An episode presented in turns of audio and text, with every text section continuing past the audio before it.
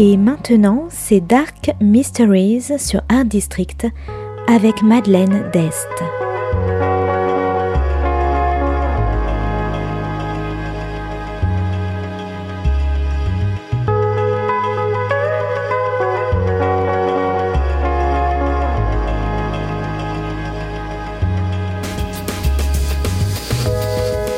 Welcome to Dark Mysteries, a book review show devoted to crime, mysteries, thrillers, and the dark side of human nature.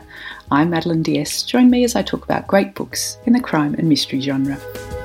Today's book is Burnt Paper Sky by Gilly Macmillan, published by Piatkus in 2015. Today is all about missing children, misperceptions, and messy lives.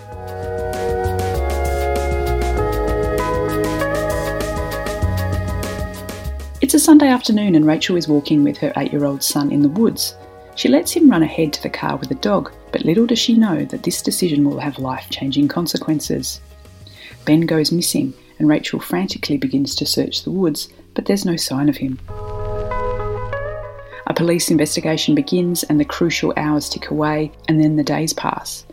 Rachel is called to speak to the media. She's given a careful script to appeal to the kidnapper, vetted by a psychologist, but then in the heat of the moment, Rachel goes off script and talks directly to the kidnapper and challenges them angrily.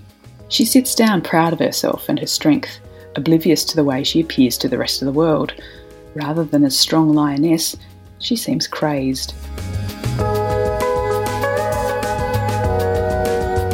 The media goes wild and the public begins to turn against her. An anonymous blog appears accusing her of being involved in her own son's disappearance. And meanwhile, the lead investigator is excited about his chance to finally crack an important case. He suggests his girlfriend, their relationship is secret, joins the investigation, but he begins to realise that he doesn't know her as well as he thinks he does. As the days pass, everyone begins to turn away from Rachel, and she becomes more irrational and panicked, while the police are at a loss.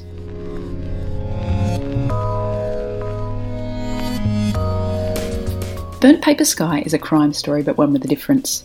Rather than focusing on solving the crime itself, following the procedure of an investigation like many crime novels do, Burnt Paper Sky focuses more on the inner life of the two main characters, Rachel the mother and the lead investigator Jim Clemo, as they try to work their way through the tragic disappearance.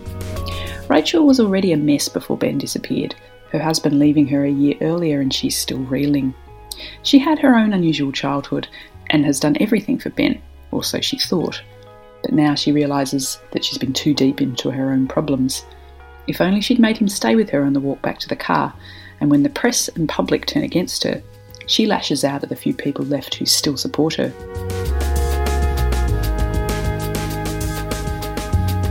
The detective Clemo is frustrated and torn between the case and his desire for his new girlfriend. His story is told in two parts following him throughout the crime itself, and then later through the transcripts of his awkward therapy sessions following the aftermath when he's suffering desperately from insomnia. Following the human side of the crime is what makes Burnt Paper Sky special. The flawed people behind the case as they struggle to pull themselves together to find Ben, but their own demons keep dragging them down.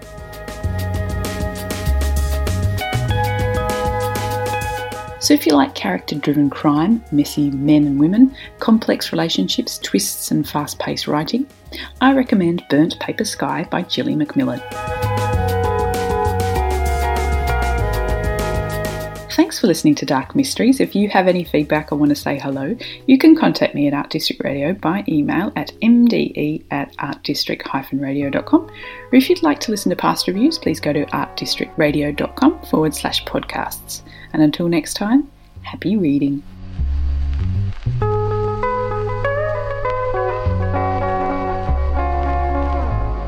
C'était Dark Mysteries sur Art District, la chronique en anglais de Madeleine Dest qui nous vient directement d'Australie.